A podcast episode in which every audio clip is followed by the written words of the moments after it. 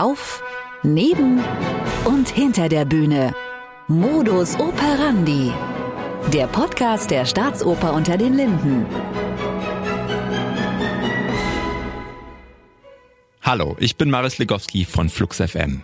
Gemeinsam mit der Staatsoper unter den Linden mache ich mich in unserem neuen Podcast Modus Operandi auf Entdeckungstour durch die Welt der Oper. Ich sag euch, wie es ist. Meine bisherigen Berührungspunkte mit klassischer Musik sind, wie vermutlich bei sehr vielen Leuten meiner Generation so um die 30, dann doch recht überschaubar. Zeit, das zu ändern und herauszufinden, wie dieses Genre seit hunderten Jahren unzählige Menschen in seinen Bann zieht. Was macht die Magie dieser Kunstform aus und Oper zu so einem markanten Teil unserer Kulturszene? Was will und kann Oper in der Gegenwart überhaupt? Fragen, auf die ich Antworten suche. Und wie ginge das besser, als die Menschen persönlich kennenzulernen, die täglich Oper herstellen? Ich will die Gründe für ihre Leidenschaft zur Musik aufspüren und ganz unterschiedliche Protagonistinnen durch ihren Alltag an der Staatsoper unter den Linden begleiten. In Folge 1 gehe ich auf Erkundungstour durch das riesige Opernhaus und lerne dann den Mann kennen, der die rund 600 Mitarbeitenden der Staatsoper unter den Linden durch ihren Arbeitsalltag manövriert. Den Intendanten Matthias Schulz. Von ihm erhoffe ich zu erfahren, warum er Opernintendant geworden ist und welche Aufgaben sein Arbeitsalltag bestimmen. Und vielleicht bekomme ich auch schon eine Antwort darauf, welche Funktion Oper heute einnehmen kann. Folgt mir auf meiner Reise in die Welt der klassischen Musik durch die Staatsoper unter den Linden. Ich stehe jetzt hier vor der Staatsoper und bin mit Christian Graf verabredet. Christian ist am Marketing von der Staatsoper und gibt mir jetzt hier netterweise eine kleine Führung. Wir stehen jetzt hier direkt am Bebelplatz. Christian, wo sind wir jetzt hier genau? Ähm, wie du gesagt hast, schräg hinter der Staatsoper vor dem Intendanzgebäude. Und hier sind unsere Büros drin für alle Leute, die so im Backoffice arbeiten, aber auch für die Technik. Teilweise sind hier auch Werkstätten mit drin, aber nur die kleineren. Die größeren sind am Frienzer Bahnhof ähm, in der Nähe vom Berghain. Mhm. Und unter anderem auch die Probebühnen sind in dem Gebäude, in das wir jetzt gleich reingehen werden über die Pforte. Aha. Das ist tatsächlich die einzige Pforte, die wir hier in dem ganzen Gebäudekomplex haben. Das heißt, alle Menschen, auch die, die dann abends zur Vorstellung kommen, ja. müssen auch hier. Hallo, da ist der Pförtner. Die Pforte. so, Dankeschön. Bitteschön. Kommen im Foyer Aha. des Intendanzgebäudes.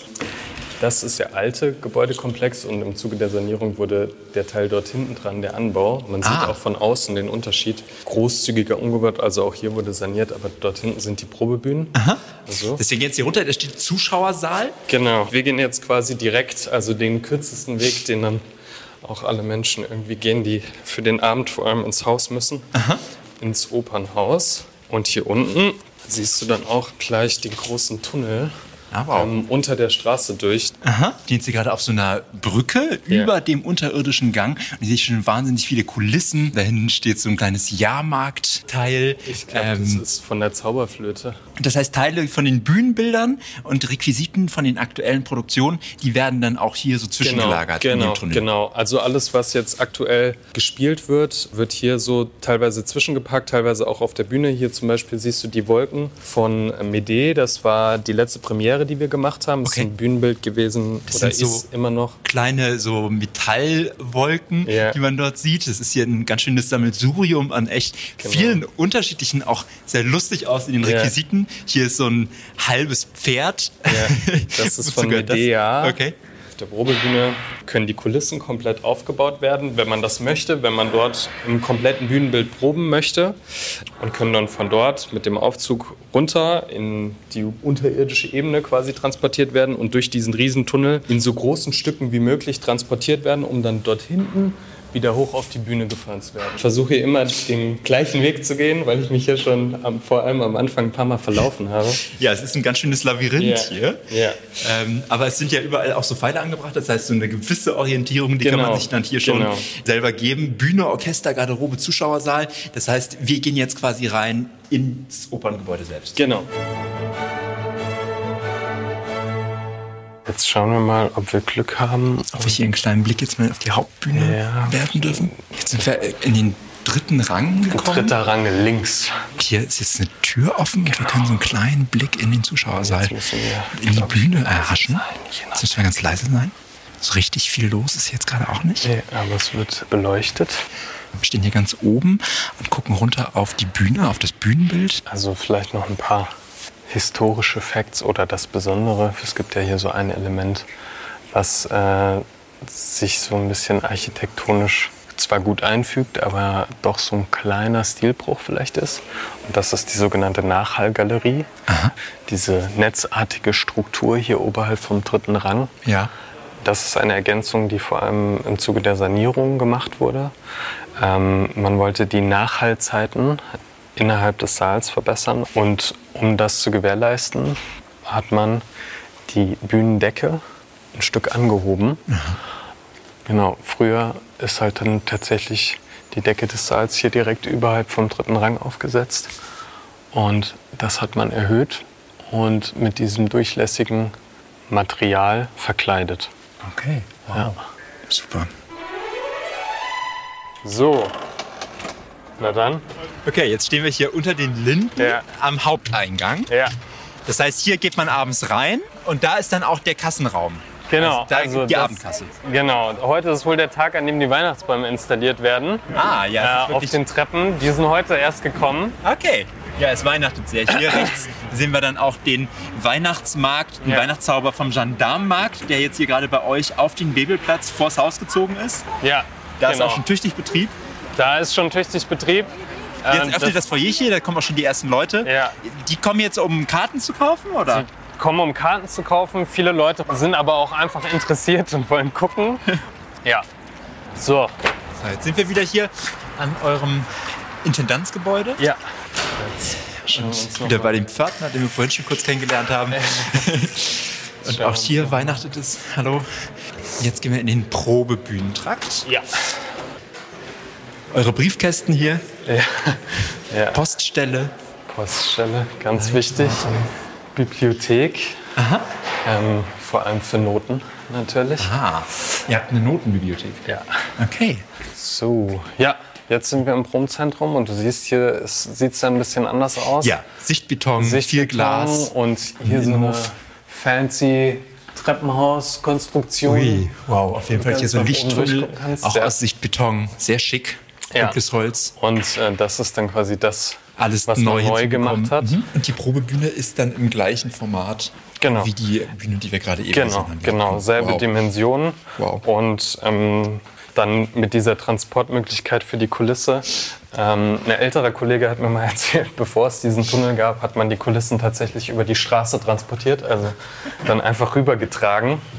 Wir wollten ja dann eigentlich Richtung Intendanz, wenn ich dich richtig verstanden ja, habe. Ja, genau. So, ja, hier ist dann das Büro von Matthias Schulz. Ja, dann sind wir jetzt hier angekommen beim Intendanten, bei Matthias Schulz. Mit dem bin ich dann jetzt verabredet zum Interview, um noch ein bisschen mehr zu erfahren über die Staatsoper.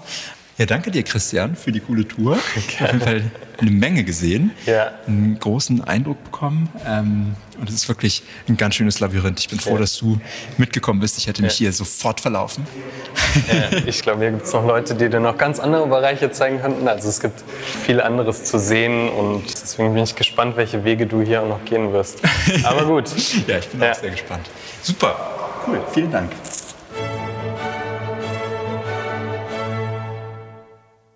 Bin jetzt hier im Intendantenbüro angekommen bei Matthias Schulz. Hallo Matthias. Hallo, kommt rein. Hi, grüß dich. Schön, dich kennenzulernen. Und schön, dass wir jetzt so ein bisschen Zeit haben, uns mal ausführlicher mit dir, deinem Job und mit der Staatsoper zu beschäftigen. Ich bin total gespannt, vor allen Dingen, weil Opernintendant, es ist ein Job mit einer Stellenbeschreibung, die sehr außergewöhnlich ist, würde ich mal sagen. Und vor allen Dingen ist es ein Job, der nicht so wahnsinnig oft vorkommt. Also ich glaube, in Deutschland gibt es so um die 80 Opernhäuser. Das heißt, Opernintendantenjobs sind sehr rar gesät und deswegen kommt man auch relativ selten in Kontakt mit einem Opernintendanten und bekommt auch selten die Möglichkeit, ihn mit seinen Fragen zu löchern. Und deswegen zum Einstieg möchte ich dir kurz was vorspielen. Und zwar habe ich mich einfach mal hier bei uns im Team umgehört und die gefragt, was sie so für Fragen hätten an einen Opernintendanten. Die klassische Frage. Ach, so richtig habe ich mir da noch nie Gedanken drüber gemacht. Vielleicht, was die Lieblingsoper ist, obwohl ich davon selber keine Ahnung habe und mit der Antwort wahrscheinlich nichts anfangen könnte. Und ob man damit reich wird. Ich wollte schon immer mal wissen, was der größte Aha-Effekt war, von dem er nicht wusste, dass das Teil der Arbeit sein würde oder Dinge, die man gerne vergessen hat, aber niemals vergessen darf. Wie viele Menschen sind durchschnittlich an einer Opernproduktion hinter den Kulissen beschäftigt? Und wie lange dauern die Vorbereitungen bis zur Premiere? Ich bin null in der Opernszene drin, aber was ist weltweit der größte Star in Sachen Opern. Also was macht ein Intendant überhaupt? Ich als unerfahrener Operngänger wüsste gar nicht, was ein Intendant macht. Ich frage mich manchmal, ob Menschen, die bei der Oper arbeiten, auch Stücke, die keine Oper sind, gerne zu einer Oper machen wollen würden und welche Stücke das wären. Schon jemals auf einem stabilen Hip-Hop-Konzert gewesen? Ja, das sind so ganz unvoreingenommene Fragen von Leuten, die jetzt nicht so täglich in Berührung mit Oper kommen. Ähm, Würdest du sagen, sind das Fragen, die dir häufiger begegnen ähm, oder sind so Klassiker dabei? Ja, also zunächst mal freue ich mich wahnsinnig über das Interesse an Oper. Es ist eine unglaublich tolle Kunstform.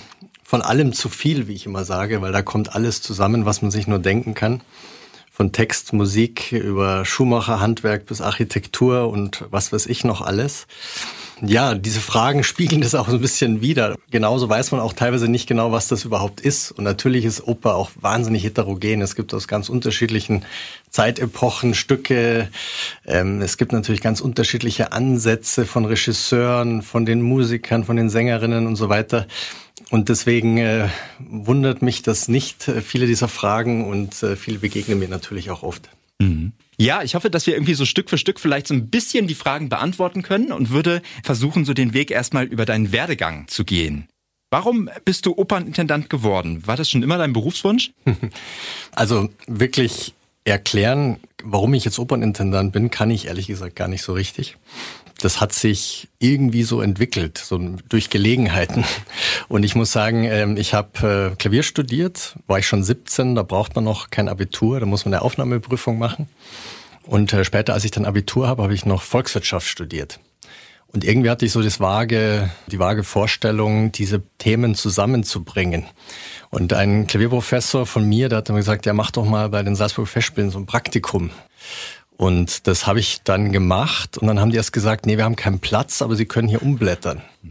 Und dann habe ich erst mal so ganz großen Pianisten wie Alfred Brendel oder Maurizio Polini, vielleicht hat es schon jemand gehört, äh, durfte ich dann umblättern. Ich konnte es auch gar nicht fassen, dass man so nah dran sein durfte zu solchen Künstlern, dass man da einfach plötzlich so mittendrin ist äh, in dieser, in dieser Welt. Und im Jahr drauf kam es zum Praktikum und dann konnte man im Sommer dort immer aushelfen. Aber aushelfen ist fast zu wenig gesagt. Da hat man zwei Monate richtig arbeiten können. Da war ich dann im, im Konzertbüro. Und ich muss dann sagen, ich habe da über einige Jahre das dann ja jeden Sommer gemacht und jedes Jahr kam irgendwie so ein Verantwortungsgebiet dazu. Hm. Und ja, ich habe dann später bin ich ja hergegangen und habe ähm, dann ein Jahr lang nach der Volkswirtschaftsstudium da im Konzerthaus Dortmund gearbeitet, das dann neu entstanden ist. Habe dann ähm, aber gewusst, dass ich bei den Salzburger Festspielen dann voll einsteigen kann zum Mozartjahr 2006. Da wurden alle 22 Opern von Mozart in einem Sommer aufgeführt. Also wirklich ein unglaubliches wow. Opernprojekt. Mhm. Und da war ich dann so Projektleiter gerade für all diese Opern, die so in den Außenspielstätten stattgefunden haben. Da lernt man wirklich unglaublich viel, wie so eine Opernproduktion abläuft, was es dafür braucht mhm. und so weiter. Und ähm, dann habe ich dann auch da auf diese Weise natürlich viele Künstler und Künstlerinnen kennengelernt, unter anderem ja auch dann Daniel Barenboim, ähm, in der Zeit dann schon, der dann mit seinem Divanorchester mal zu den Salzburger Festspielen kam und äh, ja, später ich müsste jetzt diese ganze Geschichte, wie, wie es weiterging, noch erzählen. Ich war dann Geschäfts- und künstlerischer Leiter der Stiftung Mozarteum. Mhm. Und irgendwann kam dann so ein Anruf, da war ich äh, gerade 36 Jahre alt, eben von Daniel Barenboim, der mich vorher schon immer wieder verschiedentlich gefragt hätte für so gewisse Aufgaben, äh, ähm, ob mich denn die Staatsoper unter den Linden interessieren könnte. Mhm. Und bis dahin habe ich halt vor allen Dingen ja eher so im Konzert Bereich, war der Leiter der Konzertplanung bei den Salzburger Festspielen, war da für Medienproduktionen auch zuständig. Das mhm. heißt also alles, was dort ins Fernsehen kam und so weiter, habe ich mich äh, drum gekümmert. Mhm. Und äh, habe zwar dann bei den Salzburger Festspielen schon auch immer mit, mit, mit der Opernplanung mit zu tun gehabt, aber ähm, ja, hm. mit meinem Klavierstudium und so weiter äh, kam ich da mehr vom Konzert. Wenn wir nochmal so einen kleinen Schritt zurückgehen, ähm, das heißt, du hast noch vor dem Abitur begonnen, Klavier zu studieren. Was war denn die erste Berührung in deiner Kindheit mit klassischer Musik, die dich dazu bewogen hat, diesen Weg zu gehen? Hat klassische Musik bei dir in der Familie eine Rolle gespielt? First Touch. Also es ist so, ich habe drei Geschwister, also ein Zwillingsbruder und zwei ältere Schwestern. Und zwei ältere Schwestern, das ist ja so die, die härteste Schule, die man vielleicht haben kann.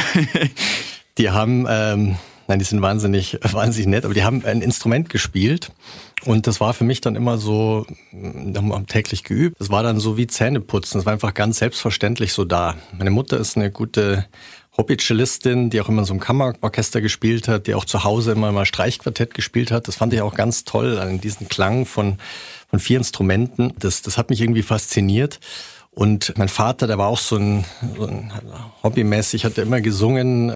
Der ist so ein bisschen so das Bühnentier, würde ich sagen, der bei der einen oder anderen Feier da mal was gemacht hat. Und ja, da ist einfach viel Liebe. Ich habe keine Profimusiker zu Hause, aber viel Liebe zur Musik ist darüber gekommen. Und das war, hatte so eine Selbstverständlichkeit. Mhm.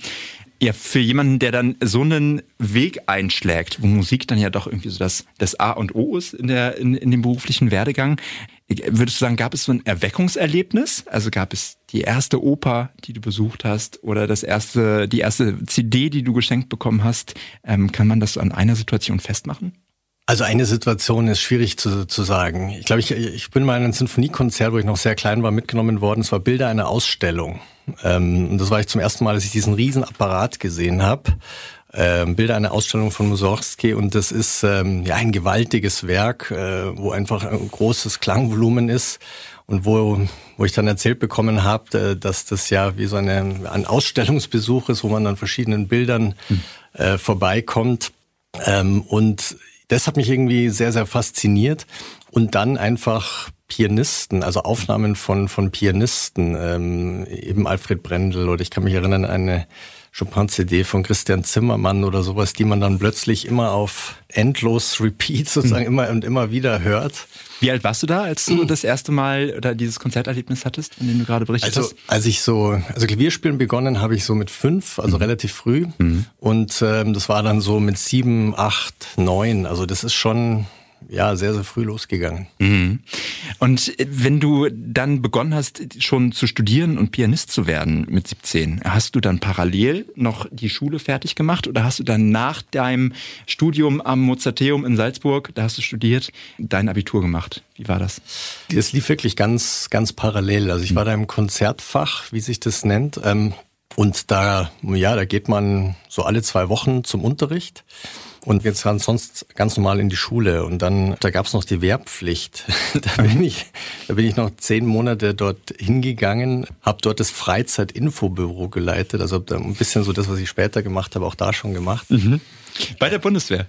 Bei der Bundeswehr, ja. Da musste ich, da musste ich einmal alle zwei Monate die neuen Rekruten fotografieren. Also ich war so Fotograf und habe dann äh, bei diesem Freizeitinfo hat man halt so diese ganzen Leute über zukünftige Ausbildungsmöglichkeiten informiert, aber was man auch freizeitmäßig in der Region machen kann. Mhm. Ich war in, der, in so einer Personalabteilung der Brigade da eingeteilt. Mhm. Und egal, ob ich am Vormittag oder am Nachmittag dann zu dieser NATO-Pause, wie sie immer hieß, gegangen bin, haben immer alle Guten Morgen gesagt. Weil keiner geglaubt hat, dass man dort was arbeitet. Ich kann mich sondern, ich habe dann einmal Klavier gespielt zur Verabschiedung eines Brigadegenerals und dann habe ich wieder eine Woche frei bekommen oder mhm. so. Also der aber gab es ein ganz großes Verständnis dafür, dass ich, ich habe dann gesagt, ich will Berufspianist werden. Und äh, dann hatte ich da unglaublich viele Erleichterungen, musste auch die Grundausbildung nur zwei Wochen machen und so weiter. Aber bei der Bundeswehr muss ich sagen, da habe ich eine Sache, da gibt es in Garmisch-Partenkirchen, also es war da in Bayern, da mhm. gibt es so ein, so ein Musikchor. Und das sind also Blasmusiker, die unglaublich gut sind. Das mhm. sind tolle Leute, die dann auch später in diese Orchester so gehen und die da auch mit einer großen Selbstverständlichkeit bei minus zehn Grad irgendwie wissen, wie man, wie man ein Blasinstrument äh, funktionierend machen kann. Ja. Äh, und das hat mich sehr, sehr beeindruckt, weil die, da gibt's richtig gute Ensembles. Ja. Hm. Und du hast das gerade eben schon so kurz ein bisschen angedeutet. Also dein Berufswunsch mit 17, als du dann begonnen hast, Klavier zu studieren, war wirklich Berufspianist. Das heißt, auf der Bühne alleine als Solist Klavier spielen?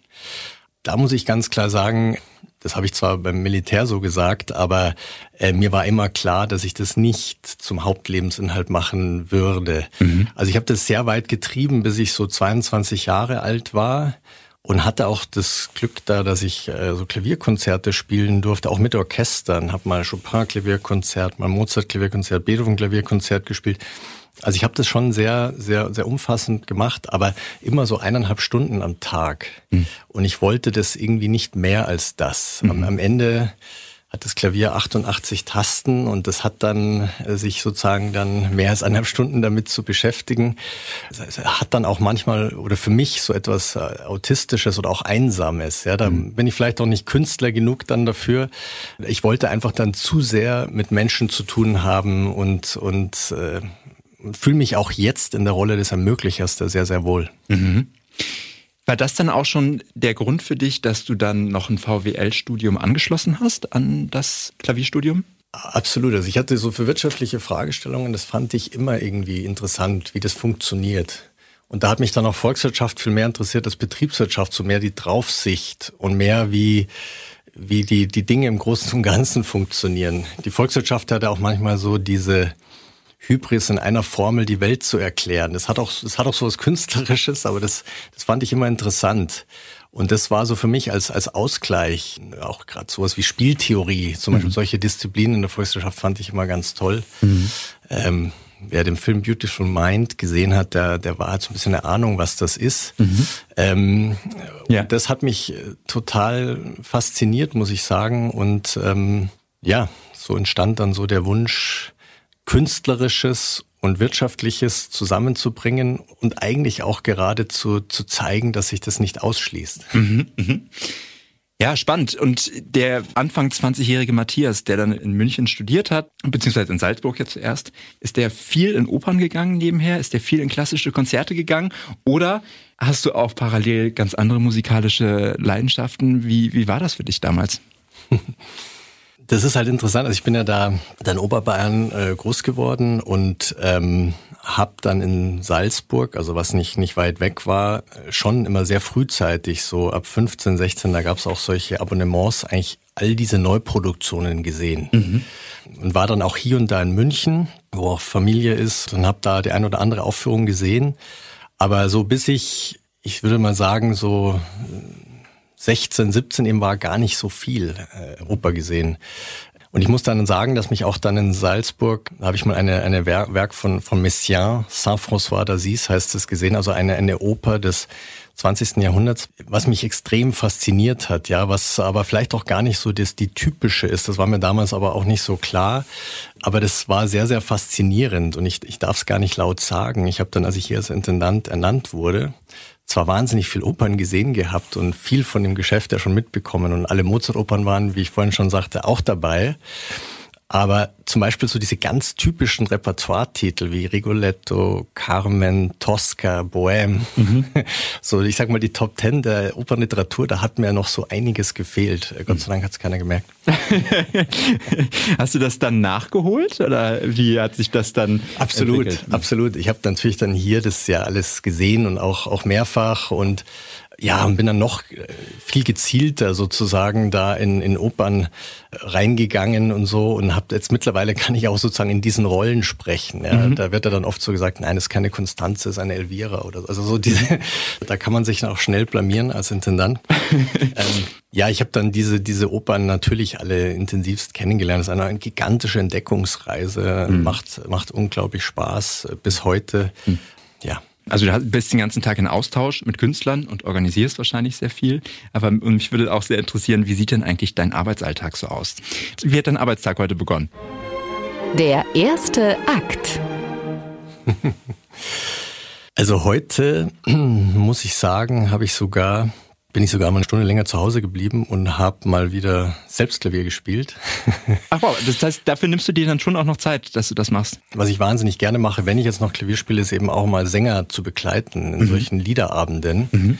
das mache ich nicht sehr häufig, aber wenn, dann wahnsinnig gerne, weil das ist so die so pure Musik. Mhm. Ähm, da gibt's so tolles Repertoire. Und ich habe jetzt ähm, auch letztes Jahr mal die, die Winterreise von Franz Schubert mhm. mit Michael Volle bei uns im, im Haus gemacht, mhm. ähm, Apollo-Saal. Hab mit, mit Elina Garantscha, so eine Mezzo-Sopranistin, tolle, tolle Sängerin, einen Abend gemacht und da wird wieder was kommen und da habe ich mal wieder sozusagen für mich einfach gespielt und ähm, nachdem ich jetzt äh, letztes ein bisschen auf Reisen war, das merke ich halt schon, wie das so als Ausgleich, ja, welche, da werden Dinge auch aktiviert sozusagen im Kopf, die, die nochmal ganz anders sind und sowas. Mhm. Und das ist so als Ausgleich und da wahnsinnig wichtig. Und das habe ich heute als allererstes gemacht. Und dann bin ich im Büro und war natürlich jetzt mal die letzten zehn Tage auf so einer USA-Reise, Nordamerika-Tournee mit der Staatskapelle, habe die mehr begleitet, als ich gewöhnlich tun würde, war ganz toll. Und da ist natürlich im Büro einiges äh, liegen geblieben und äh, da, da geht es jetzt drum, ja, was die Planung betrifft also heute ging es wirklich dann, da musste ich ein paar Fragen beantworten für Dinge, die dann in dem Jahr 25, 26, also in der Spielzeit 25, 26 und 26, 27 passieren. Hm. Und das ist eben auch ganz typisch für die Opernplanung, dass man sehr weit im Voraus hm. denken muss. Hm. Also man hat immer das, muss immer so in mehreren Ebenen denken. Das, was aktuell gerade passiert, da muss man die nächste Spielzeit sozusagen druckfertig machen und in der übernächsten und überübernächsten muss man schon fast, fast die Planungen fertig machen. Mhm. Und dann mache ich meine Spielzeiten darauf noch, wenn es um Auftragswerke geht oder um bestimmte künstlerische Konstellationen, die mir erzielen, weil muss man sogar noch langfristiger denken. Also das ist auch etwas, was dem Opernbetrieb, was da vielleicht sehr eigen ist. Ja. Mhm. Also in langen zeitlichen Dimensionen zu denken. Genau. Ja. Ähm, ich fand es ganz interessant, dass du gerade gesagt hast, dass das für dich irgendwie auch nochmal so eine andere Komponente reinbringt, selber noch Musik zu machen. Würdest du sagen, ist das etwas, was für dich auch entscheidend ist, um in Arbeit oder in Austausch zu kommen mit den Künstlern, mit denen du jeden Tag zu tun hast? Also, dass du selber diesen Hintergrund hast als Pianist, dass du dich irgendwie vielleicht auch hineinversetzen kannst in die äh, Bedürfnisse deiner künstlerischen Mitarbeiter? Also ich glaube schon absolut, dass das eine, eine, Bedeutung hat, dass man wirklich weiß, was es heißt, da auf dieser Bühne zu sitzen. Also Bullshitten ist nicht möglich. Hm. Also was du dort nicht kannst und nicht absolut sicher hast und selbstverständlich hast mhm. äh, und was nicht perfekt vorbereitet hast, jede Unsicherheit wird da offengelegt hm. sozusagen. Mhm. Und dieser dieser Druck, den man hat, auch den Zweifel im Vorhinein, wird's heute wirklich gut? Kann ich mich auf alles verlassen, was, was mich ausmacht sozusagen? Mhm. Ähm, also zu wissen, wirklich wissen, was das heißt, ähm, denke ich, spielt schon eine Rolle. Und ich glaube, es ist auch natürlich, ähm, vielleicht ein bisschen blöd gesagt, so als Autorität auch gegenüber anderen Künstlern oder so, wenn die, wenn die auch, auch wissen, man hat damit zu tun gehabt und sowas, mhm. das macht schon einen Unterschied. Mhm. Ja, und so dein klassischer ähm, Arbeitstag, also ich weiß nicht, ob heute dann so ein klassischer Arbeitstag ist, aber so grundsätzlich, wann machst du Feierabend und was sind so die letzten Dinge, die du abends noch erledigst? Kann man das so festhalten oder ist jeder Tag bei dir ganz anders? Der letzte Akt. Es ist wirklich nicht, nicht so, so wahnsinnig einfach festzuhalten. Jeder Tag ist doch sehr, sehr unterschiedlich. Ja, man ist ja auch oft auch mal unterwegs. Ähm, natürlich äh, muss man mit diesem ganzen E-Mail-Wust irgendwie zurechtkommen, was ich da gemeinsam mit meinen Mitarbeiterinnen und Mitarbeitern da, da mache. Wirklich in der Früh gehe ich schon immer so eine, so eine Postmappe durch. Also natürlich auch eine E-Mail, aber manche Dinge, die halt geschickt werden oder die besondere Bedeutung haben, wo man sich drüber nachdenken muss, die habe ich immer in so einer, so einer Mappe und gehe die dann so durch. Und das merke ich immer, wenn diese Stunde oder eineinhalb Stunden in der Früh fehlen, das hängt einem den ganzen Tag nach. Mhm. Dann ist es halt schon so, dass man oft mal auf eine Probe geht, die, die beginnen dann meistens um zehn oder um elf, je nachdem. Und dass man da mal zu Beginn da ist, gewisse Künstler begrüßt und so weiter dann äh, ist es natürlich so, dass man abends äh, gewisse Vorstellungen hat. Es gibt mal natürlich die Premieren sowieso an, aber dann auch erste Vorstellungen von etwas. Es gibt aber auch Konzerte und so weiter. Also da kommen ja auch 50, 60 äh, mhm. Abende zusammen, sozusagen, wo man sich Dinge schlicht äh, anschaut. Manchmal schaut man sich auch Teile von etwas an, wo mhm. man Dirigenten mal von der Loge aus besonders gut beobachten können möch möchte oder solche Dinge. Und dann gibt's natürlich so so fixe Gesprächstermine auch, die so ein Netz in der Woche schaffen. Also man trifft sich mal mit Marketing, Vertrieb, äh, Sponsoring, äh, dann Freundeskreis, ist mein Geschäftsführer gibt's äh, jede Woche einen Termin, wo es natürlich auch viele Verträge zu unterzeichnen gilt und so weiter. Dann hat man ähm, äh, Termine auch mit, mit technischen Direktor oder Kostümdirektoren oder ähm, mit der Jugendabteilung, mit der Dramaturgie, Künstler, mit denen man viele Termine hat, Dinge, Dinge besprechen möchte, äh, die einem besonders wichtig sind, wo es darum geht, künstlerische Projekte zu entwickeln, Künstleragenten, die hier und da vorbeikommen, also dass man, wo ich hier und da selbst auch mich treffe oder ähm, dann hast du natürlich diese diese Politik, also dass du auch Oper in der Gesellschaft relevant zu machen. Da das sind viele ähm, Treffen ja auch notwendig mit einerseits Kollegen in der Stadt, mit Politikern, äh, mit, mit wichtigen Leuten aus dem Freundeskreis, die ihm da helfen können, mit mhm. Sponsoren und so weiter. Also man kann sich vorstellen, was da für, für ein Netz an Terminen entsteht. Und da muss ich schon sagen, dass dann jeder Tag setzt sich dann völlig anders zusammen. Und dann gibt's natürlich so Dinge, unvorhergesehene Dinge, die dann passieren und die dann alles durcheinander bringen.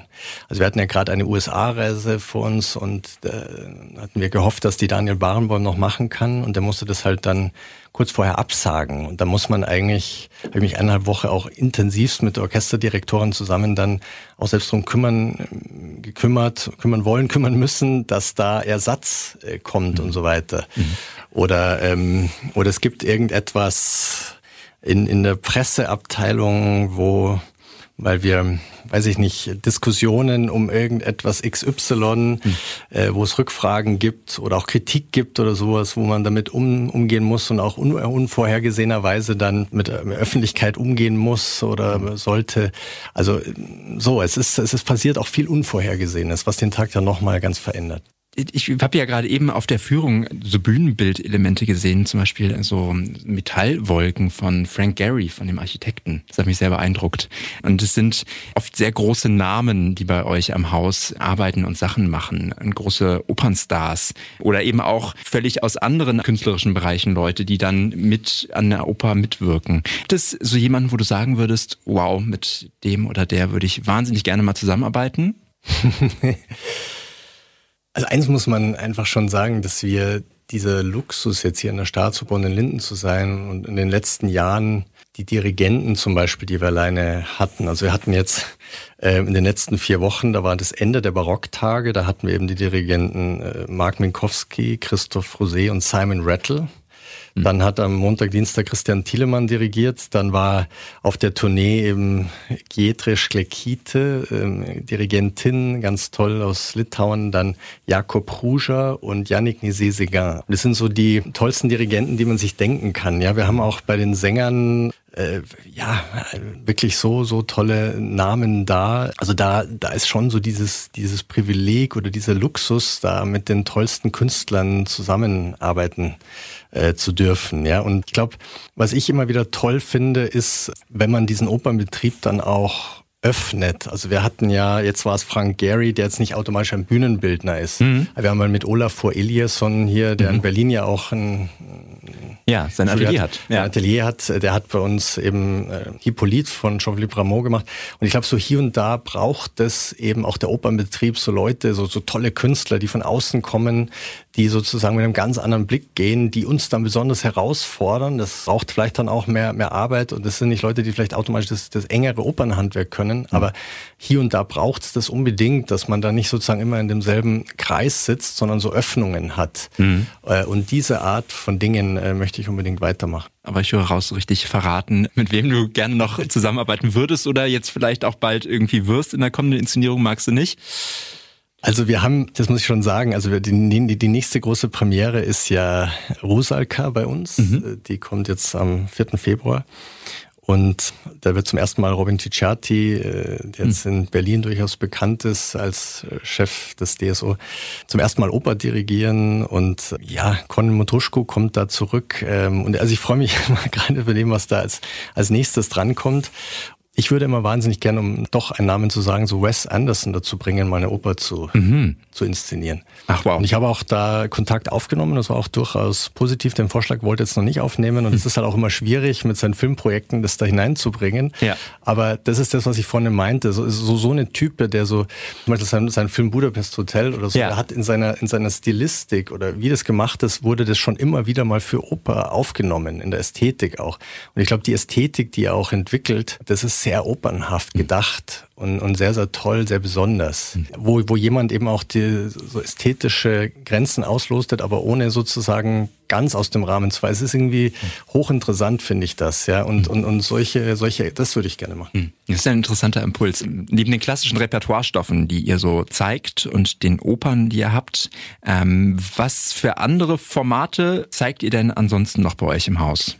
Also bei uns gibt es ja tatsächlich, wenn man, sagen wir nicht ins große Haus geht, auch einiges, was wir daneben machen, sag ich mal. Also wir haben eine Reihe, die heißt Linden 21. Das ist wie so ein Musiktheaterlabor wo wir ja versuchen mit Musiktheater anders umzugehen. Ja, da, da, da gibt es Stückentwicklungen, da gibt es mehr Raum für zeitgenössisches, da kann man mal das Publikum zum Geschehen anders positionieren, als man es im Opernhaus tun würde. Also nicht nur so zentral, sondern es sitzen alle drumherum oder oder stehen, gehen, gehen, gehen sozusagen durch den Raum oder wie auch immer.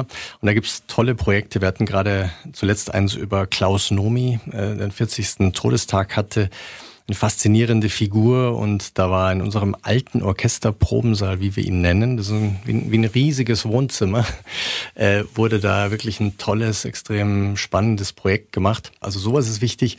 Wir haben aber auch ein Format, das heißt Sustainable Listening, was wir im Apollo-Saal machen, einer der schönsten Säle vielleicht Berlins, der sehr punktvoll ist, äh, so einen Marmorboden mit Intarsien hat und so weiter. Mhm. Und da, da, da entsteht so eine Klimakapsel, wird da reingehangen in diesen Raum und dann wird da auch mit unserem Musik, der Staatskapelle, mit also dem Orchester des Wandels, die haben da auch so ein Klimaprojekt und da nennen sie sich dann Orchester des Wandels, ähm, machen wir da so mit Kammermusik, äh, mit elektronischer Musik verknüpft, mit auch Vorträgen, die zu gewissen Themen sind, die da relevant sind ähm, entsteht da so ein besonderer Abend ähm, oder wir, wir, haben die Cocktail Movie Night.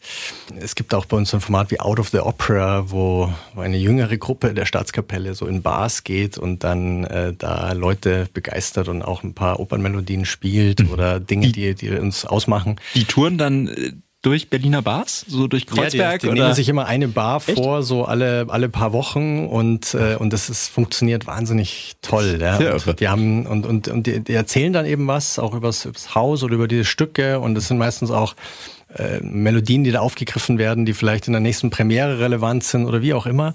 Also das ist sehr, äh, das ist irgendwie ganz, ganz toll. Also wir versuchen, es gibt da vieles drumherum. Es gibt da auch so, so Workshops, ähm, 60 plus ist der eine, es gibt einen Komponistenworkshop, es gibt äh, natürlich in diesem Vermittlungsbereich ja ganz, ganz viel äh, tolle, tolle Sachen. Mhm. Ähm, und ich glaube, man, es gibt viele Möglichkeiten, wirklich ähm, im Haus auch mit Oper in Berührung zu kommen oder mit uns in Berührung zu kommen, ähm, dass es vielleicht so auch einen Vorgeschmack gibt. Hast du noch irgendwas, was du gerne loswerden möchtest? Also ich glaube, nochmal wichtig zu sagen, einfach, dass auch jemand, der nicht bis jetzt in der Oper war, sollte sich unbedingt mal in diesen, ich lasse es auch Schutzraum nennen, dass man mal für drei, vier Stunden da abtaucht, da reingeht, ähm, etwas vielleicht auch ohne Bildschirm erlebt, wo man so ein richtiges Raumgefühl erlebt, wo man so Schwingungen Instruments, einer Stimme wirklich spüren kann, wo, wo, wo die Sinne irgendwie alle angegriffen werden.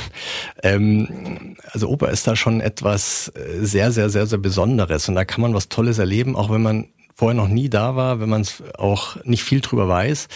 Aber es ist wirklich sehr, sehr faszinierend. Und ich glaube, in diesem Anachronistischen der Oper, ja, dass man sich da Zeit nehmen muss, dass da äh, eben die Aufmerksamkeitsspanne mal nicht, was man nicht alle zehn Sekunden was Neues macht, sondern sich mal wirklich auf etwas einlässt, ja, dass in diesem Anachronistischen vielleicht auch gerade so eine Zukunft liegt und dass vielleicht auch die Sehnsucht nach solchen Erlebnissen eher steigt. Mhm. Und äh, mir ist es einfach nur wichtig, glaube ich, dass ja, dass es jeder mal mal ausprobiert. Am liebsten würde ich da auch jedem, der nicht war, auch persönliche Empfehlungen abgeben, damit man da auch keine Fehler macht. Äh, mhm. Ich glaube, man muss da das auch öfter probieren, weil es gibt da auch immer wieder so viele unterschiedliche Dinge. Man muss ein bisschen rausfinden, was man da toll findet oder welche Musik man besonders mag. Aber Oper ist schon was sehr, sehr Besonderes und sehr, sehr Tolles. Das ist ein schönes Schlusswort. Ich danke dir sehr für deine Zeit, Matthias. Danke, vielen Dank. Das war Folge 1 von Modus Operandi. Eine erste Annäherung an die Staatsoper unter den Linden und an ihre Protagonistinnen. Mein Eindruck von dem Haus war auf jeden Fall super spannend. Ich fand es wirklich mega interessant von Matthias Schulz zu erfahren, dass sein eigenes Musikerdasein für ihn noch so eine große Rolle einnimmt. Vor allen Dingen, weil es ihm hilft, von seinen Mitarbeitenden in künstlerischen Fragen ernst genommen zu werden. Außerdem, hey, eine Oper von Wes Anderson, das klingt auf jeden Fall nach einer wirklich krassen Idee. Das würde ich mir auf jeden Fall anschauen. Ja, und auch erste Antworten darauf, welche Rolle Oper in unserer komplett von Medien und Digitalität durchdrungenen Gesellschaft so einnehmen kann, habe ich bekommen. Nämlich als so eine Art Gegenort, ein Ort der Kontemplation, mit einer völlig anderen Rezeptions- und Welterfahrung als die, die wir täglich alle so erleben. Aber diesen Themen komme ich hoffentlich noch ein bisschen näher. Denn das Ganze wirft ja neue Fragen auf. Wie reagieren eigentlich Oper und unsere heutige Gesellschaft aufeinander? Und welche Rolle spielen Gegenwartsdiskurse in dieser Kunstform? Es gibt also noch einiges zu klären und zu entdecken. Und ich freue mich, wenn ihr nächsten Monat wieder mit von der Partie seid, bei einer neuen Folge von Modus Operandi, dem Podcast der Staatsoper unter den Linden und Flux FM.